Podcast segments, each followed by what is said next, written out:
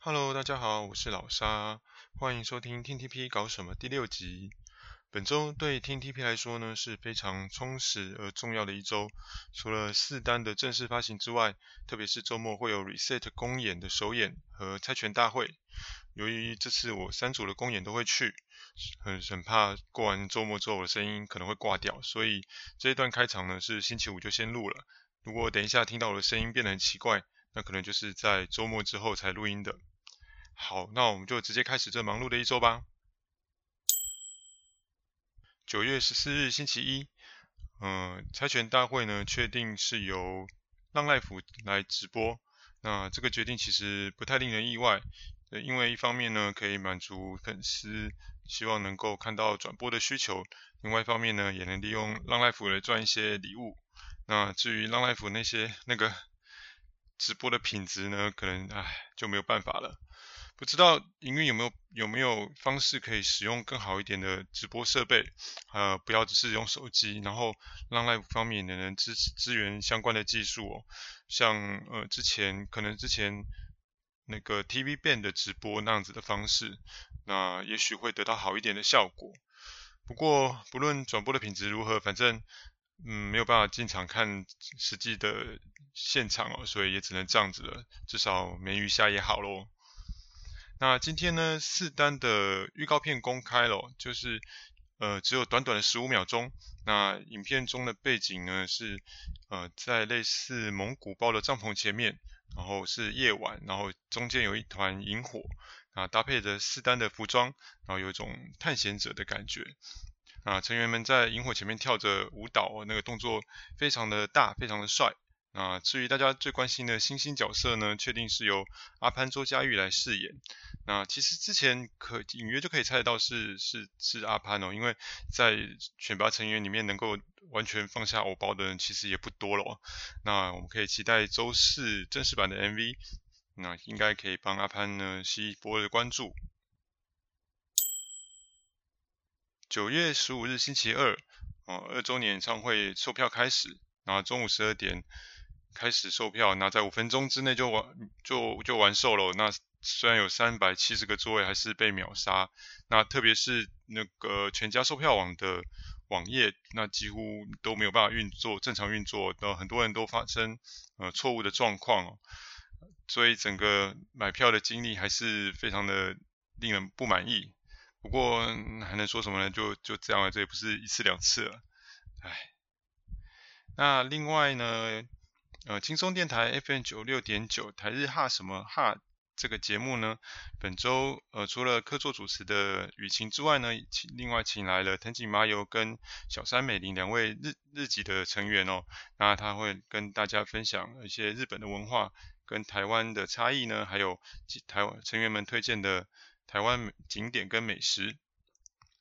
另外，那个关于我是格格，因为其实说说说实话，我我并没有很认真的去看哦，所以我我没有发现，其实我是格格第二季即将要完结了。那这四周呢都没有更新，那最下一次的更新呢会是在十月六日啊、会播出 TP 专场。那我不确定是是要回顾之前的呃 TP 成员去我是格格的一些一些片段呢，还是会有新的内容？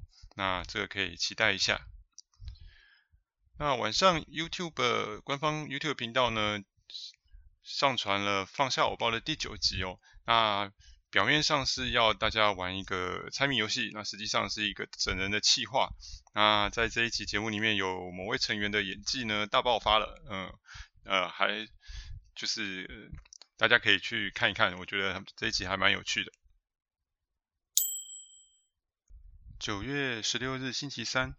营运公布了四单纪念合照会暨秋日祭典的活动资讯，所以这个活动不只是合照会，还包含了秋日祭典。时间是定在十一月二十八日星期六，地点是松山文创园区的多功能展演展演厅，那跟举行握手会的场地是同一个。这个合照会的规则有点复杂哦，它首先呢，必须在 PC Home 的官方呃网络商场购买。预购呜吼呜吼的 Special Gift 版本，那价格是六百元。这不算是很便宜的价钱。那完成预购之后呢，要上网去填问卷，登记你希望合照的成员，然后接着会进行抽选。那抽选的规则呢，每个成员呢，他有合照的次数有一百八十次，也就是上限是一百八十次。那在九月二十八号呢，会第一次抽选出之前已经登记订单的的呃的订单里面，那每个成员会抽出九十次。那会接下来呢，会在十月二十六日呢，将所有的订单已经登登记的，然后而且前一次并没有抽中你想要的那个成员的，哦，另外再抽出九十次。那我想，如果前面成员不满九十次的话，应该这次会全部把它抽完，应该是这样的情况。那如果你的合照券呢，没有登记，或是前两次抽选通通都没有抽中你想要的成员，那营运会将直接随机分配。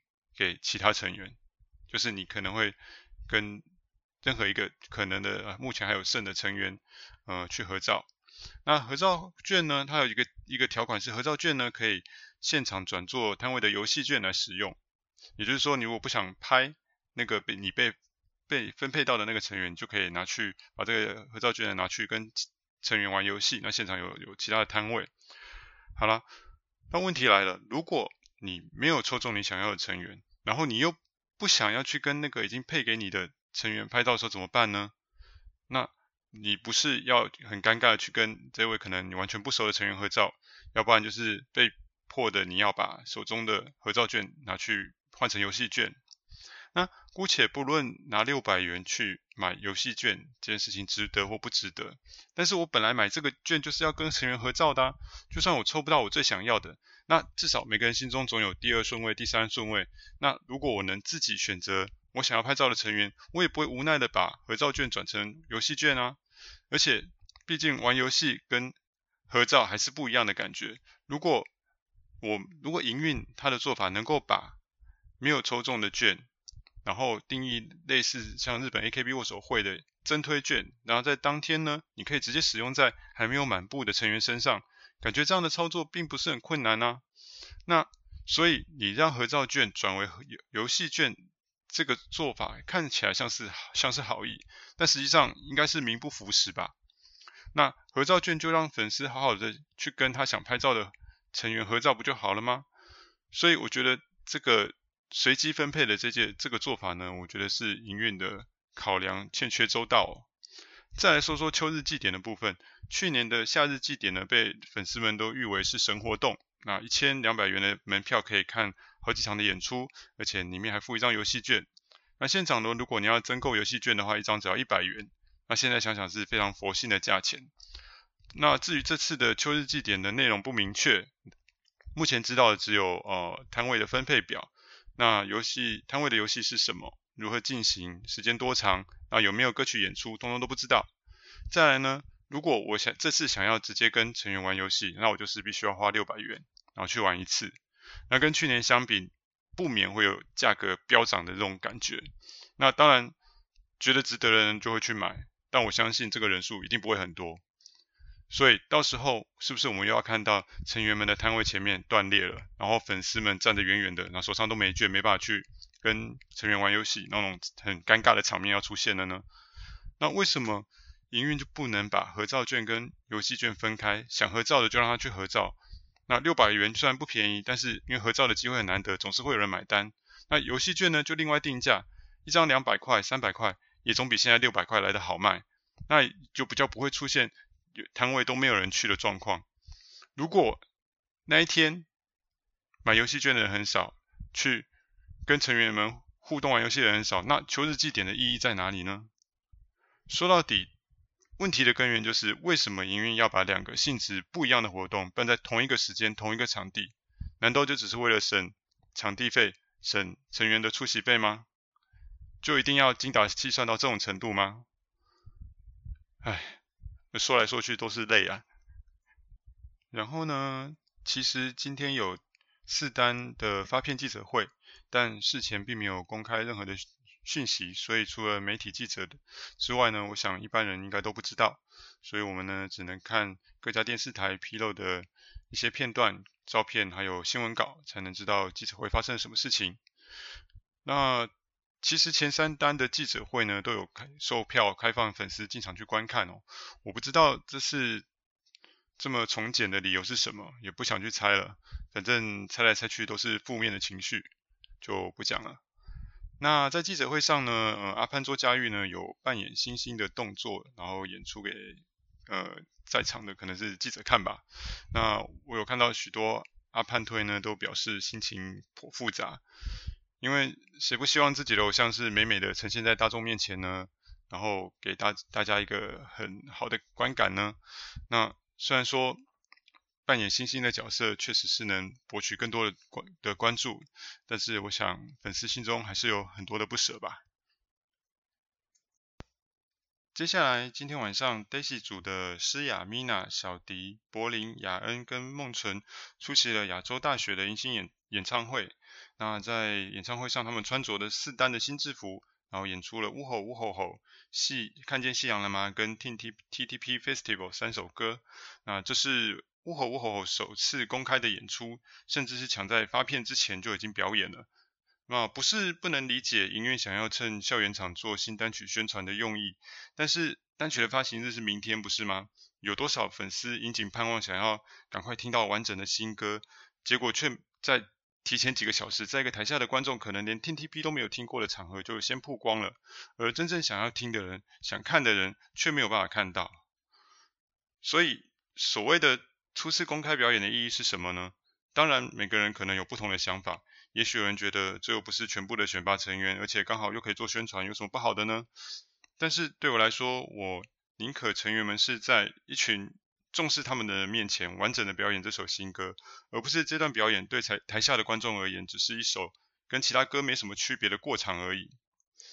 当然，我没有办法说这营运这样的做法是错的，因为这不是理性的思考，这纯粹只是 kimoji 的问题而已。那就当我是想太多吧。唉，所以这一天一整天下来，实在负能量实在够多了，我都觉得自己快像政论节目的名嘴了。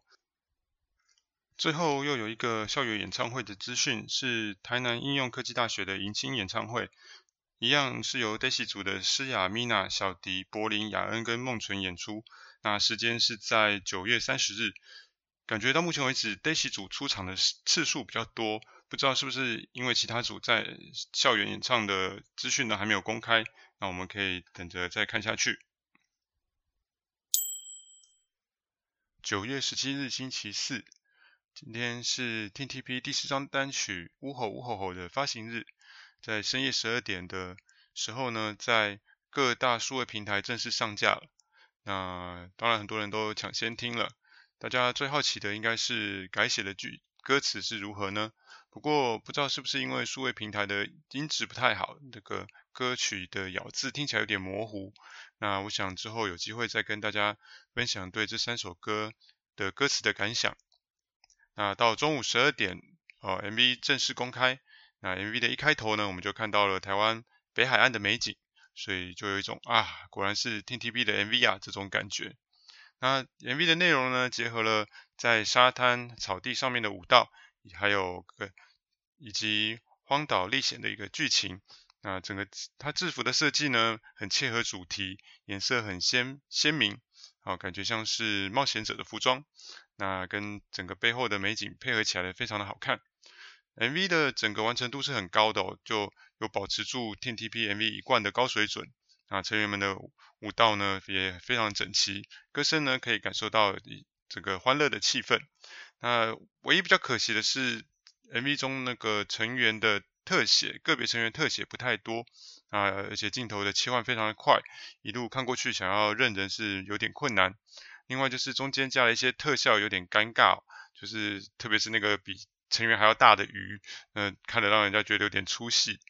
那在这边要特别提一下，就是扮演星星角色的阿潘，其实在 MV 中很可爱啊。那根据他的说法，他为了揣摩星星的姿势呢，又同时要展现可爱，花了蛮多的功夫了。那我想阿潘的粉丝看到 MV 应该也是松了一口气。今天晚上呢，还有《GO 捷运直达》第四集啊。今天这一这一集呢，请留意来到了东门站。那他们说回到了初中，就是一直吃一直吃啊，没有介绍什么景点，就是吃了三个呃有名的小吃。那看着小妹妹们吃东西很疗愈，不过担心三位的体重会不会变变成有职业伤害呢？那另外到最后呢，因为前两天播出的放下我包有一段跟捷运直达组呛呛虾的桥段哦，那所以请留意也不甘不甘示弱的回头呛虾，不过可爱有余，气势不足哦。不知道未来有没有看到不同节目的成员们一起玩一个气话，感觉还蛮有趣的。那另外呢，今这一天的晚上，在官方 IG 放上了一个一个小短片哦，是呃林于欣她示范了一一段乌吼乌吼吼的舞蹈，然后邀请所有人一起来做，呃一起跳这个这段舞，然后能够放到 IG 上面。那这个叫做乌吼 challenge 的一个一个活动。那活动的奖品呢，是会可以抽到未来 Reset 公演 A 排的座位。我这个我想应该会吸引蛮多人来去跳这个舞哦，不知道能不能带领一番的风潮。九月十八日星期五，呃，今天宣布了二周年纪念演唱会加场的讯息，呃，就是在同样是在九月呃十月九日当天，会在下午的一点多开一场。呃，二周年的演唱会，那因为之前蛮多人没有买到票的，那多开一场呢，我相信会呃让更多人有机会看到二周年的演唱会。那也希望这一场呢加开的呢票也能卖完。那今天晚上呢，在呃安安大明星的官方 YouTube 有直播，那呃成员是诗雅、Mina、林杰、于心，然后阿潘、周佳玉跟。某某李梦纯他们一起上了这个节目去做宣传。那每次呢，听 TV 上安安大明星的节目呢，其实都很好看哦。因为主持人建安哥呢，对听 TV 的成员都很熟悉，然后很友善。啊，访谈的内容也非常有深度。那，那在这集的节目里面呢，除了访谈之外呢，还表演三首歌，就是呜吼呜吼吼、剪刀石头布跟 Reset。那剪刀石头布呢是 Mina 她的原创的歌曲，那之前有在其他的节目中有表演过片段，那这一次的表演呢比上次更加的完整。我个人蛮喜欢这首歌的曲调跟歌词啊，很轻快，然后又带着一个一点小女孩的撒娇的感觉哦。不知道因为这是大家都应该是作为呃猜拳大会的宣传之用，不知道在猜拳大会之后还有没有机会听到。那表演的歌曲中，Reset 呢是明天 Reset 公演的开场曲哦，就就在前一天就抢先披露了。在节目中呢，成员们是完全唱了现场，然后一边跳舞一边唱歌，其实还蛮困难的哦。那这个努力尝试的心态是值得鼓励的。不过其实，那当天歌声的表现是有点车祸的，那舞蹈呢也有点参差不齐哦。因为上节目的成员们都都是。呃，选拔成员哦，表现应该就是表演力的应该算是很好的，但是表现却有点有点呃让人家失望哦，不不禁让人开始担心明天的公演会怎么样。九月十九日星期六，还有九月二十日星期日，终于经过不知道多少个日子的等待，我们终于等到了真正的属于 Team TP 的公演。那这次我三场公演我都有进场去观看，那心情激荡了好多天，到现在回想起来还是觉得满满的感动。首先我要为之前对成员们没有信心说一声抱歉。我曾经说过首演的内容可能会很惨烈，要大家多多包涵。但成员还有所有的工作人员的表现都远远超过我的预期。这次的公演呢，一共有十七首新歌，成员们花了四个月去苦练，终于呈现了三场非常非常美好的表演在我们面前。那整齐划一的舞步，然后流畅的谈话环节，可以想象，呃，成员们花了多少的心力去练习，才能达到这样的程度。啊、呃，歌曲的歌声呢，它都有配合到拿麦克风的人，啊，可以感觉到，呃，制作人他们的用心。啊，只是可惜的是，这次麦克风的声音并没有开得很大，可能是因为呃歌词太多太难了，太难记了。那这也是刚好是未来的公演可以继续努力的目标。服装的部分呢，更是让人家惊喜哦。那我们之前都很担心，像 mini 控会拿呃单曲的服装啊，或是重复使用过去的服装。但是这次呢，真正为了公演制作了完整的全套的新服装，那每套都非常的精美，质感很好。然后而且还有一些重现了呃经典的快速换衣的机关哦，让整个舞台变得非常非常精彩。那音响的部分呢，没有像之前有一些爆音啊，或是声音呃大小不一的情况啊，可以让观众更加的沉浸在歌曲之中。连灯光的效果呢，都可以明显到感觉到它有不同的、不同于以往的变化，更加的丰富跟灵活。我真的没有料想到整个公演的完成度跟水准会比 MiniCon 高出这么的多。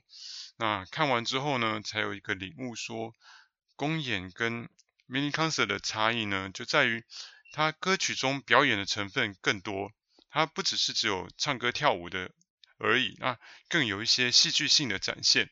那每一首歌呢，都有它的世界观跟角色，真的是非常非常的好看。我觉得我可以看十次、二十次以上，绝对没有问题。然后大家还记得 TTP 在乌梅剧场的第一第一场 mini concert 是什么时候吗？那差不多就在 Reset 公演前一年的九月十四号、十五号。一年之后，我们回归到原点，然后 Reset 了。那不禁要赞赏营运选择了 Reset 这套公演，让所有的成员就像重新启动一般，并且呈现出更加升级的偶像风范。呃，所以非常非常感谢成员跟营运，让我们看到这么棒的演出。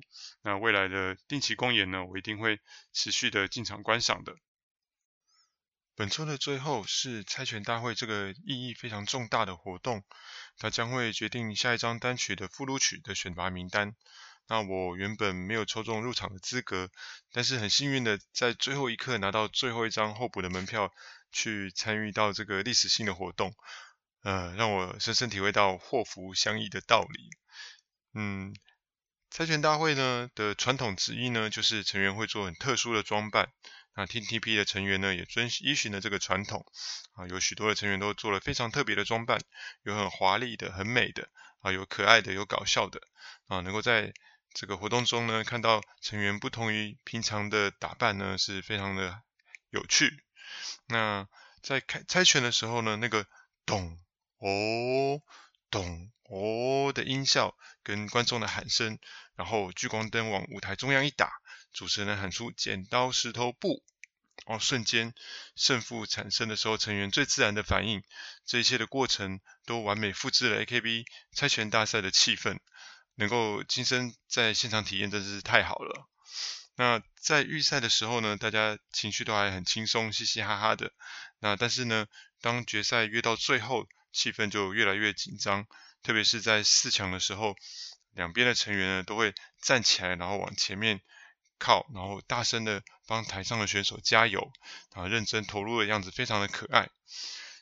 那整个泰拳大大会最后的高潮呢，对决的竟然是这次四单最重要的两个角色，呃，林于心对上了周家玉，也就是 Center 跟星星星的对决哦，这个。情节比用写的剧本还要更加戏剧性，最后是由周家玉拿下这次猜拳大大会的优胜，呃，非常恭喜阿潘。